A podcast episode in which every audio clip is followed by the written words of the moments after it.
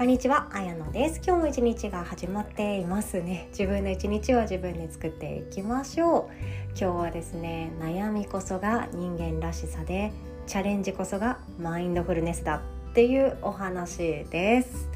でまたこういう時間になってしまって申し訳ないです今日はですね一日ゆっくりと移動しておりまして明日から未来ラボの、まあ、プチ合宿プチセミナーっていうものがリアルであるんですよね。でそれを開催するのでもうこのために年末年始の楽しみを全てなんだろういや我慢はしてない。我慢はしてないけどこの2日間のためにこの2日間が私の楽しみであるがためにいろんなものを準備してきただからこそだからこそで変ですね。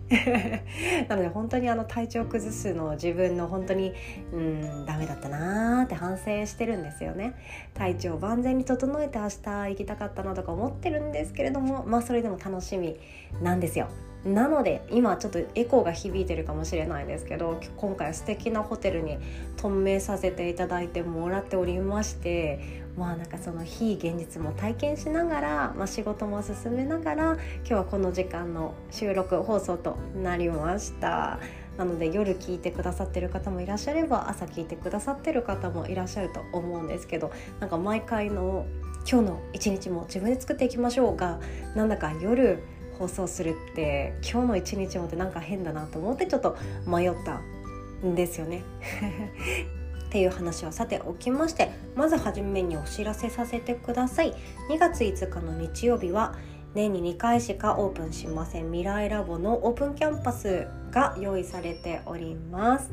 特に自分迷子さんに来ていただけたらなと思ってます。自分迷子さんって何かっていうと,、えーと私に合っている仕事は何ですか？それよりももっと以前に私は何がしたいかがわからないとかいろんな思いを持たれてる方いらっしゃると思うんですよね。そういう方にも来ていただけたらなって思っております。ただ2月5日のオープンキャンパスの中身はメンタルブロックそしてお金のブロックを解除するっていうテーマにしておりますのでその話を中心にさせていただきたいって思っています。未来ラボ生はですね毎回何でしょうもう私はこのビジネスがやりたくって、えーと、企業準備をするんだっていう方ほとんど実はいなくって自分のことがよくわからないとか私は何がしたくて生まれてきたかがすっごく気になるとか自分のその精神的な成長を目的に自分の身の回りの人間関係を良好にしたいとか悩み方のプロになりたい人間関係であったり家族関係であったり仕事場での関係だったりいろんな関係性において悩み方のプロになりたい上手に悩めるようになりたい、まあ、悩まないっていうのも無理だからこそそういう言い方をさせていただいてますけどそういう自分を幸せにする方法を知りたいという方の方が多いかなって思っております。まあ、他の企業塾だったらもうバリバリ企業の準備していきましょうであったり心が少々追いつかないかもしれないけどとにかく売り上げが上がる方向に進めていきましょうよとか SNS やってくださいよとかいろんなことを言われてしまうわけなんですよね。未来ラボってなんで私やり始めたかっていうとそのなんだろうな起業したいとか何かチャレンジしたいとか自分らしさを追求してみたいそれが仕事になったらめっちゃハッピーっていうところも大事なんですけど自分と向かい合うっていうことをとことん追求するようなものかなと思います私自身は自分と向かい合うっていうことをおざなりにしていました今日の本題にも通じるところなんですけど自分と向かい合うっていうことを本当に適当にしすぎてきたので自分が何をしたいかもわからないし何が好きかもわからないっていう結果になっちゃったんですよね。本当そのまんまで自分でビジネスをチャレンジしてたら多分好きじゃないし楽しくないけどインスタしかやり方知らないからとにかくインスタでビジネスするしかないっていうなんかよくわからないようなことをやっていたかもしれないですよね。でももっともっと大事なのは自分はどうしたいかどうありたいかそこと向き合うっていうのは自分と向かい合うとっても大事なところだと思うんですよね。自分と向かい合うとか自分の人生を考えるとかっていうのって結構あの沼にはまると出られないくらいヘビーじゃないですか。だから仲間がいた方が楽しい。そして仲間とシェアしながら進めるから楽しい。そしてリアルの現実世界でのお友達よりかももっと濃い話ができる仲間がいる。それが未来ラボかなって思っているんですよね。明日も未来ラボの仲間と一日中べったりと一緒に過ごしますのですごく楽しみなんですよね。少しでも興味がある方オープンキャンパスぜひともお申し込みください。詳細はこの音声の概要欄の URL リンクから募集中オンラインセミナーワークショップ一覧からチェックしていただけますと幸いです。お会いできるの楽しみにしております。ではではもうこの話の続きになるんですけど今日の本題ですね。悩みこそが人間らしさであってチャレンジこそがマインドフルネスだっていうものです。悩みっていうものはこれまでもシェアさせていただいたんですけど悩んでいいものなんですね。悩みがあるって人生が進んでいるって証拠なんですよ。前に進むからこそ新しく何か考えることがあったり誰かっていう存在が自分の人生の中にあるからこそ人間関係の悩みがあるってことなんですよね。で昔の私はですね人間関係の悩みをもう悩みたくない面倒くさい辛い考えすぎて苦しいからもう友達とか、えーと、関係性を持つっていうのをやめた方が楽になるんじゃないかと思って孤独を選ぼうとした時期があったんですよ。友達がいる人生って私はもう最高に楽しいって思うんですよね。仲間がいる人生最高に楽しいと思うんですよね。でも相手からどう思われてるか分かんないし陰で何か言われてたら嫌だしああだこうだ詮索するのも疲れるからじゃあ関係性がない方が楽じゃん。なんて思ってしまう瞬間もあったわけなんですよね。ただ人間関係の悩みっていうのはとっても面倒くさいしとっても辛いし他人のことっていうのは結局どうしようもないから自分の中で折り合いをつけていくとかここから先はもう考えても仕方がないよねって自分の中で終わらすことっていうものを練習していく必要があるんですよね。めちゃくちゃエネルギーを消費するっていうような感じですよね。でもそれでも人間関係の悩みがあるっていうことつまり孤独じゃないということ一りぼっちじゃないということ誰かと関係性があるっていうこと私はそれでもそっちの道を選んだ方がいいと思ってます。だって悩むっていうことがあるから成長できるんですよね。そしてわざわざ悩むことがある人は成長したい人とか特別こだわりがある人だと思っています。同じことでも悩む悩まないってありますよね。人間関係の悩みはめちゃくちゃエネルギー使うし大変だと思うんですけど悩みがあるっていうことそれこそがあなたが関係性を持っていてこの人間社会で生きようとしている証拠だと思うので悩むということは悪いことじゃないって思っていいと思うんですよね。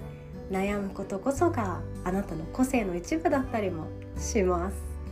そしてもう一個今日一番伝えたいメッセージです。チャレンジこそがマインドフルネスだと思ってます。でチャレンジとかあとは何だろうな挑戦挑戦ですよねチャレンジって。であとは発信する自分の言葉で何かを伝えるっていうこと。これってなんだろうなポケモンで言うと攻撃技に思われがちだと思うんですよね。ポケモンで例えるなよっていう感じなんですけどなんだろうな発信とかチャレンジってそのアクティブな外向きの攻撃技っていうアクションかな。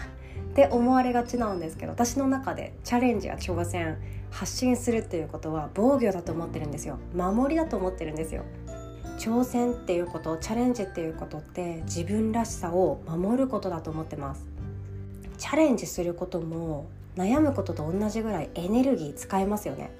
考えてこうかなあかなって考えてよし新しくこれを始めようってやっぱりこの人たちとチームになって何かやってみようって思うのってめちゃくちゃ力使うじゃないですか。エネルギー使えますよね。食べたものの消費率めっちゃ高そうですよね。だからこそ一見攻撃技アクションに思われがちなんですけど私は自己表現の場つまり自分の個性を守る一つのものだと思ってます。でチャレンジしている人前に進もうとしている人とか新しく何かを始めようとしている人ってこれ実感あると思うんですけど自問自答めっちゃしません？めっちゃしません？自分に何でも何でも問いかけてません？本当に私はそれがやりたいのか？本当はそれでいいのか？他にやりたいことがあるんじゃないのか？それでいいのか？それでいいのか？みたいな感じでぼーっとしてたら自問自答ずっとしてる気がするんですよね。私もまさにそうなんですよね。でここ最近はですねインスタグラムのあのプチ手相鑑定プレゼントキャンペーンをやっておりましてもうななんでみんなそんな優しいんですか？なんでそんなみんな私に優しくしてくださるんですか？めっちゃ優しい DM しか頂いてなくって SNS 見誤っていたとか思うんですよね。本当いつもありがとうございます。でそのいろんな方々の手相とかメッセージとかで悩み相談とかを聞いていると思うんですよ。こういうことがやりたくって勇気が出ませんとか今やってる仕事はこういうものなんだけれども私はこれじゃない気がするんですよね。っていうそういう不安。仕事に対する不安のメッセージ。めちゃくちゃもらいます。私の転職って何でしょう？今育休中なんだけれどもなんか悶々としてますとか接客業は好きなんだけれども接客業のまんま年を重ねていくのなんか違う気がしてるんですよね。っていうこととか悶々としてることがみんな持ってるんですよ。かっこいいです。素敵です。声を大にしています。皆さんそれこそがマインドフルネスだと思いました。自問自答してますよね。自分と対話してますよね。私これやってる？いいのかな？これで。本当に好きなのってこれかな？いやでもな違う気がする。私のありたい自分像は今の自分じゃない気がする。そんな風にみんな自問自答して違和感とか悶々とした感情とかを持っているわけなんですよね。自問自答してるからこそ違和感が湧いてくるんですよ。自分の中で本当はどうしたいの？本当はどうやりたいの？本当はどんな自分がいいの？ってちゃんと自分のことを聞いているから違和感が出てきてあこう行きたいんだけどなでもよくわからないなそこから先がよくわからないなっていう不安とかモヤモヤが出てくるんですよね。だからこそ私は素敵だと思うんですよ。何かしらの違和感とかが感じられている方とか今の自分からもっと変わってみたいとか本当にやりたいことはきっとこういうことだその一歩を踏み出してみようって思った方それって私マインドフルネスだと思うんですよ。なんだろうなマインドフルネスってどちらかというと未来に行ったりとか過去に行ったりする思考をストップさせて今ここに集中して十分幸せだよねって言ったりすることだと思うんだけれども今の自分と向かい合うことその結果私こうありたいって望むことだって私は今の自分を生きている証拠だと思ってるんですよね。自問自答して答えが出なくってもいいんですよ。私どうなりたいかも分かんなくってもいいんですよ。はっきりした言葉にならなくったってよくってこうありたいなと思ったけれどもなかなかうまくいかなくったって全然よくって自分に対して自問自答している。私はどうしたい？私はどうありたい？そうやって聞いてあげてるだけで私は自分のことを大事にしてるって思っています。私はずっと自問自答することを避けてきました。逃げてきました。だって自問自答してしまっても答えが分かんなくて悩んじゃうのが怖かったからなんですよね。それよりかも人から見てもあ綾乃ちゃんって幸せそうだよね。綾乃ちゃんってなんだか素敵だよね。って言われるステータスを選んできたなって正直思うんですよ。こういう会社に入った方がいいよね。こういう仕事した方がいいよね。仕事する時はこういうお洋服着てカツカツ言わせて働きたいよね。みたいな感じですよ。自分の中で理想の自分がいたけれどもでも結局周りからどう思われたくって自分を彩るか自分を表現していくかっていうのはいつか終わりが来ます。だって自問自答してないから。周りの顔色ばっかり伺って着ているお洋服周りの顔色ばっかりを伺って作っていく自分の人生はいつか終わりが来ます。よく分かんなくなっちゃうから。だからこそ自問自答してそこから出てくる違和感。私なんだか今の仕事じゃない気がする。なんだか他にも私はチャレンジした方がいい気がする。それでもいいじゃないかって思うんですよね。悩みがあるっていいことです今回未来ラボの3期生って年齢が幅広いんですよ20代半ばの女の子からもうお孫さんがいらっしゃる方までいらしてでさまざまな方がグループワークとかをしながらなんかもうみんなね本当に何だろうワンファミリーみたいな感じで仲良しっていう言葉だけじゃ締めくくれないくらい心がつながっている人たちがいるなって思ってるんですよね。でその中のお一人がですねあのお孫さんいらっしゃって、えー、となんだろうな3世帯で住んでるみたいなお家があるんですよ私それだけでも素敵だなって思ってました自分の夫婦が住んで旦那さんのご両親が一緒に住んでそして自分の子供の、えーと、家族子供が住んでっていうような3世帯で住まれていてめっちゃ素敵だなって思ったんですよね。もう絵に描いたようななんか全ての幸せがそこに詰まってるんじゃないかって思うくらいいいなって思うわけなんですよ。私はそういうなんだろうな賑やかにそしてお互いの個性を尊重し合える家族がいたら私多分何も望まない人間だったかもしれないなとか思っちゃうぐらいあいいな羨ましいな素敵だなって思うわけなんですよね。でもその方はですね私はきっとやり残したことがあるからこのままぼーっと生きていくのはもうやめにしたいって決めてもうお孫さんもいらっしゃるんですよ。もうお孫さんもいらっしゃるけど未来ラボに入られました。私はかっこいいって思いました。自分の母のまあもっともっと下の年代50代の方なので下の年代にはなってくるんですけど自分がもし50代で孫もいてもうなんか人間関係とかも満たされていて家族関係も満たされていてそんなになんていうかもうあとはゆっくり年を重ねていこうかなっていう選択肢の方が楽じゃないですか。絶対楽ですよね。家族もいるしなんだか温かい自分の居場所もあってもう私だったら面倒くさいからもう何も望まないかもしれないなんて思っちゃうんですよね。でもその方は今挑戦してます。自分の中のきっと違和感自問自答した結果私はこのまま死にたくない。それが湧いてきたからこそ挑戦っていうものを選ばれてるんですよね。それこそが私は自分を生きるマインドフルネスだと思っています。人それぞれあっていいんですよ。何もしないもいいと思います。周りの幸せっていうものをただ噛みしめ続けるっていう人生もありです。でも違和感に耐えきれなくなってみたら